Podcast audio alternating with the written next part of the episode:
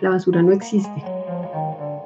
La basura es una cosa que se inventó el ser humano y cometió un error muy grande. Tan grande como los 740 gramos de basura que una persona genera al día. Tan grande como las 231 millones de toneladas de residuos que genera América Latina tan grande como los 3.400 millones de toneladas de basura que el Banco Mundial cree que tendremos en 2050 si seguimos así, lo que equivale al peso de 566 millones de elefantes africanos adultos, y eso que ya no hay tantos en el mundo. Y no es por ponernos apocalípticos, pero la cuestión es que, como vamos, pues simplemente no podemos seguir. Bienvenidos a Elemental, un podcast de 3M en donde conectamos con las grandes lecciones de la ciencia que nos pueden ayudar a ser mejores todos los días.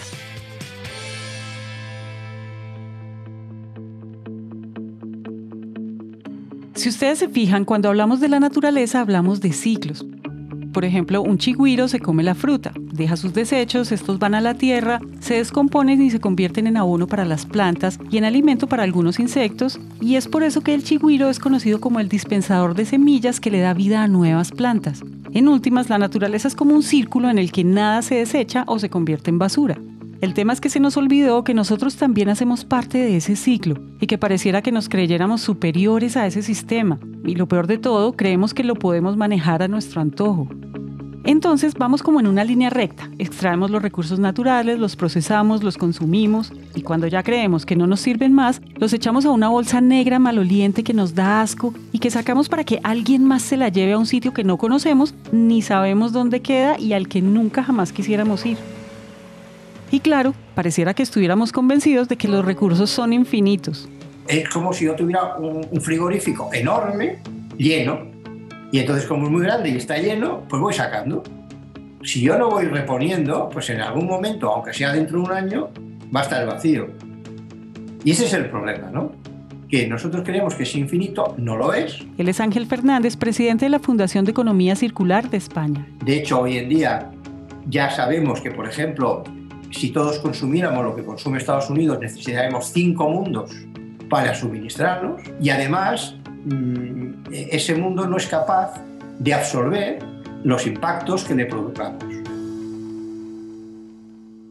Según la ONU, la industria textil es la segunda más contaminante del mundo después de la del petróleo. Esto se debe a un modelo de producción conocido como fast fashion o moda rápida y consiste en que prácticamente cada semana sale al mercado una nueva colección. Las personas compran queriendo tener siempre lo más nuevo, desechando lo que ya no está de moda, sin pensar en las bondades de lo que llevan puesto encima. Y esta historia se repite con muchos otros productos, incluso con la comida.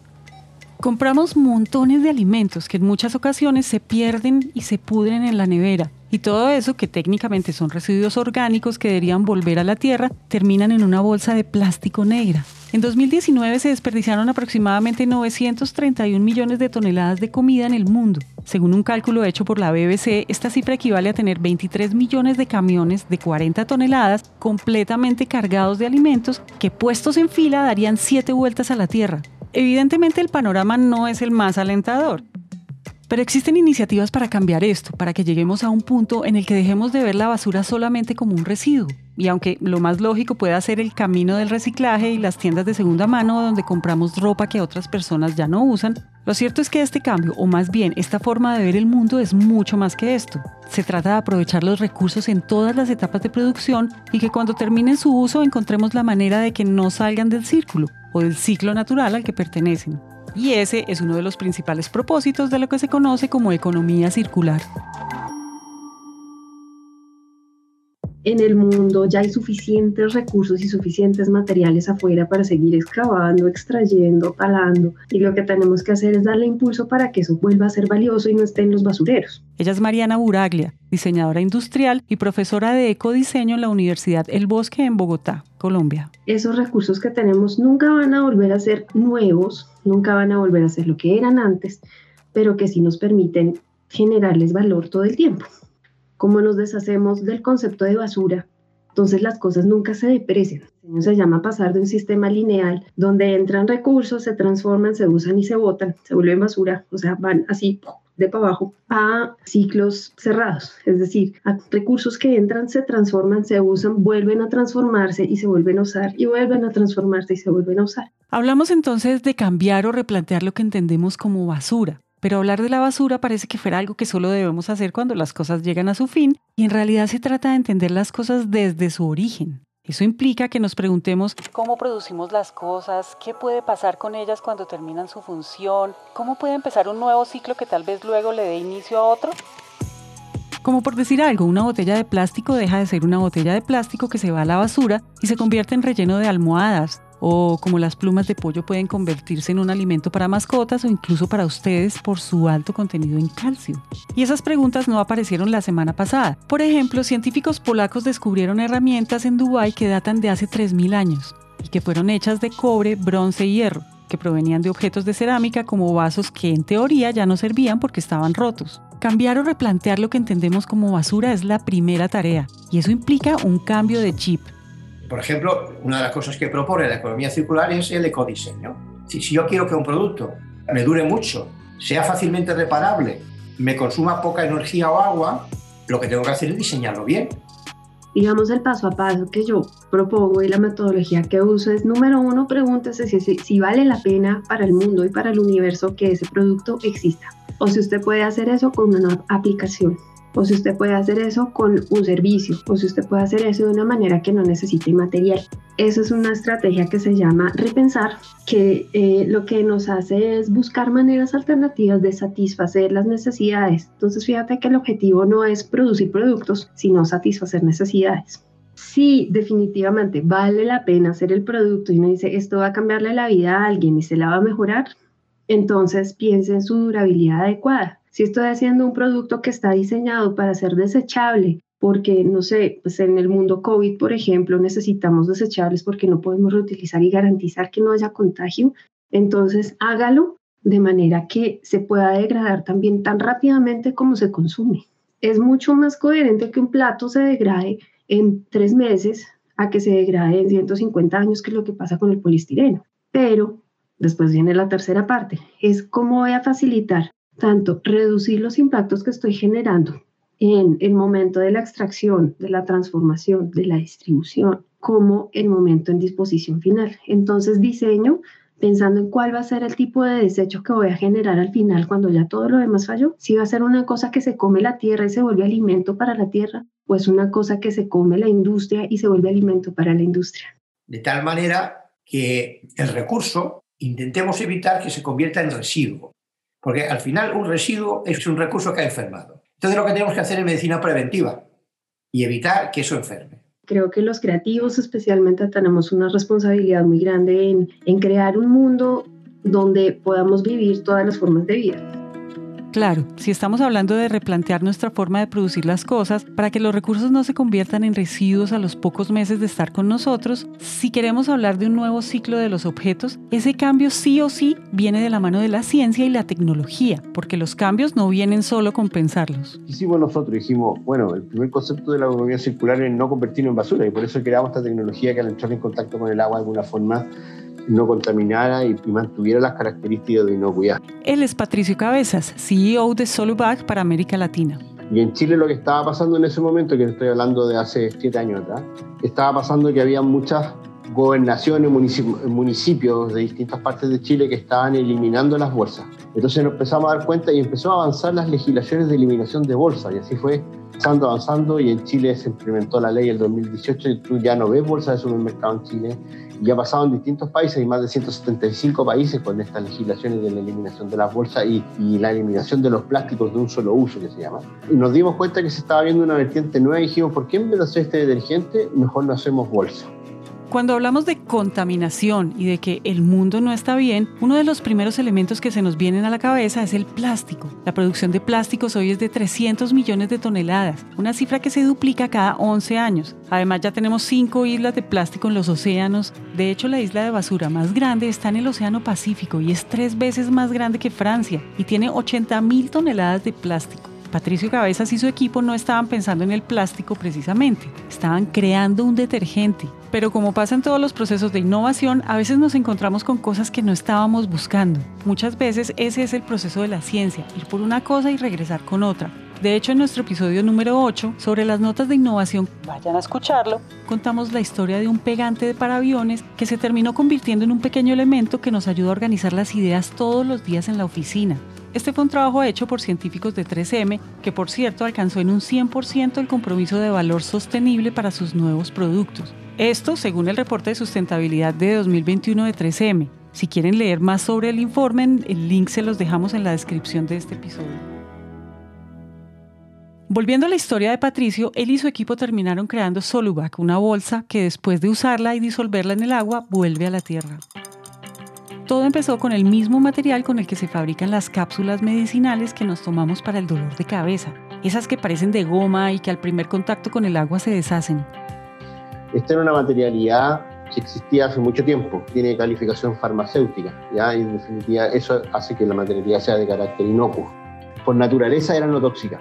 Eso te permite que nosotros hagamos la demostración de que en definitiva cuando disolvemos una bolsa nos tomamos el vaso de agua. Yo me he tomado muchos vasos de agua y sigo vivo todavía, no me ha pasado nada.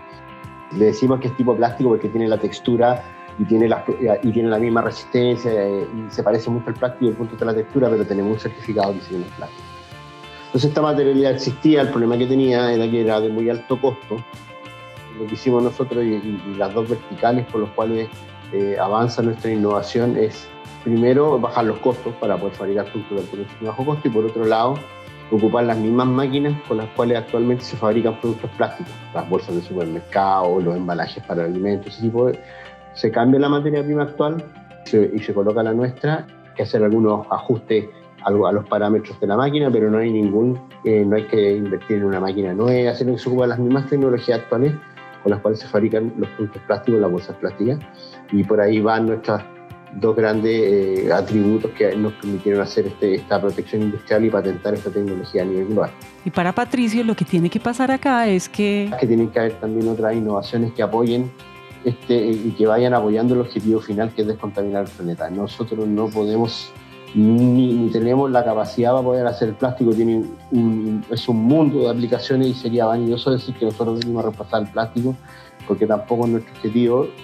Eh, lo que hay que hacer es eh, es seguir invirtiendo en innovación. Si yo fuera o tuviera la capacidad de poder, de poder influir en alguien que tuviera las ganas de poder invertir en un proyecto o, en distintos proyectos, es crear un fondo de innovación para tomar todas las basuras y buscarle una forma de, qué hacer con ellas, que aparezcan otras tecnologías que nos apoyen eh, y, y, en definitiva a todos contribuir al objetivo final que es la descontaminación.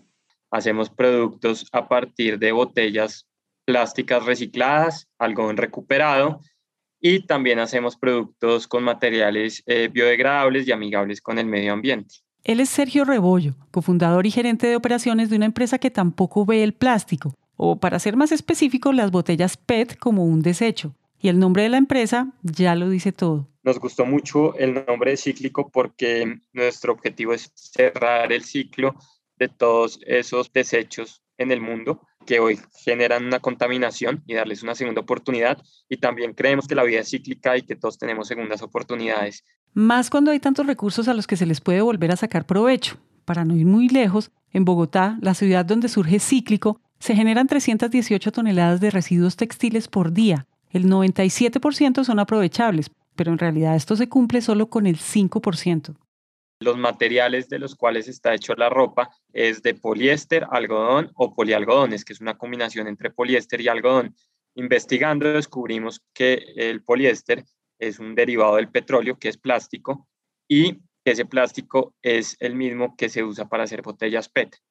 Entonces, digamos que nuestro propósito inicialmente no era reciclar botellas, pero cuando descubrimos que se podía hacer ropa a través de plástico reciclado, decidimos implementar eso, digamos, en, en, nuestra empresa y pues hoy en día tenemos un tema muy bonito porque es una empresa que además de que trata de darle una segunda vida a la ropa, también le da una segunda vida al plástico, pues que hoy en día es un problema mundial. Se estima que se usan un millón de botellas por minuto en el mundo. Entonces eh, ahí uno puede visualizar la magnitud del problema.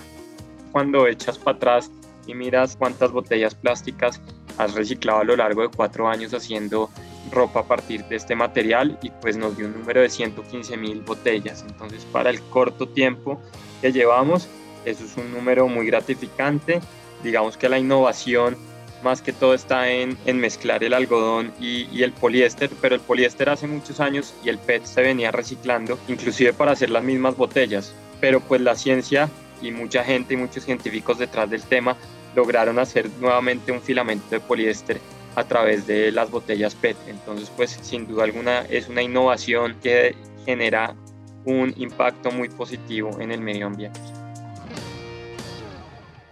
Una experiencia que evidentemente ha hecho que para Sergio cambie el concepto de lo que entendemos por basura. Para él, cada vez existe menos la basura. Estoy convencido de que a todos se le puede dar una segunda oportunidad, pero lo que les digo, creo que hoy en día cada vez hay más conciencia y a mí me impresiona eh, que cada vez que conozco una persona o cada vez que alguien entra a nuestra tienda, compra nuestra página, nos pregunta cómo puedo reciclar las botellas plásticas, es que tengo mucha basura en mi casa, ¿qué puedo hacer para no tener tanta? Entonces creo que está cambiando ese mindset de las personas. Creo que hoy en día hay un, hay un concepto de reciclar y de alargar la vida útil de, las cosas, que las cosas no sean tan desechables. ¿Y a quién no le gusta la idea de vivir en un mundo que no tenga basuras y en el que los plásticos se conviertan en la materia prima para crear ladrillos o asfalto y que no estén dando vueltas en el mar en medio de las tortugas que confunden las bolsas plásticas con medusas, su alimento favorito? Es más, económicamente hablando, podría ser rentable. El Foro Económico Mundial proyecta que los beneficios económicos de la economía circular a 2030 serían de 4.5 billones de dólares. Para que esto se pueda dar y no se quede solo en buenas intenciones, es importante el papel de las empresas, las industrias y los gobiernos. Sí, obvio, pero no nos podemos olvidar que en esta ecuación nuestras acciones suman. Yo creo que nosotros como consumidores no nos hemos dado cuenta del poder que tenemos en realmente cambiar el mundo porque siempre estamos ahí atentos a la marca, al nuevo lanzamiento, al producto nuevecito, así limpio, prístino, que no se vaya a rayar, porque pues, es, un concepto bien raro de, de, la novedad, ¿no? Es como, no, es que las cosas hay que, hay que protegerlas para que siempre estén nuevas. Pero, ¿por qué? O sea, si las cosas viejas cuentan historias, y cuentan la historia de la vida de cada uno. Entonces, para Mariana y Ángel, lo que tenemos que hacer como consumidores comienza por... Nadie necesita en este momento ser 100% mega vegano, ni 100% así zero, zero waste, pero si uno ya se pone en la tarea de, oiga, voy a cambiar uno de mis hábitos, voy a comer carne una vez a la semana, ya está beneficiando al mundo. Por ejemplo, en mi casa, yo no compro PET, yo tampoco recibo copor pues es que eso tiene 2% de material y 98% de aire. ¿Quién recicla eso? Nadie, no vale la pena.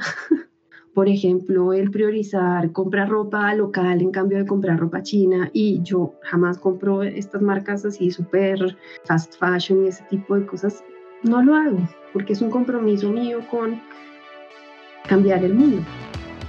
Yo creo que en las familias el tema educacional interno de la familia es fundamental y luego, eh, es decir, despreciar la moda, de caer en la moda. el niño tiene que saber que no porque este año esté de moda el color verde, mamá le va a comprar un jersey verde, porque el que compró el año pasado azul es más bonito, le calienta más y es más guay. Ahí es donde seguramente eh, pecamos mucho los padres y los abuelos. El, no tener manías en comprar eh, objetos usados es otra cosa. O las páginas de intercambio, sobre todo los jóvenes usan mucho las páginas de vender cosas por internet o de intercambiar cosas por internet. ¿Eh? Todo eso es muy útil. aquí, por ejemplo, hay, hay páginas en las cuales pues, en los restaurantes pues, a a última hora de la tarde ponen en internet las cosas que les sobran por si alguien las quiere. Con eso pues, estamos solucionando varios problemas simultáneamente, ¿no?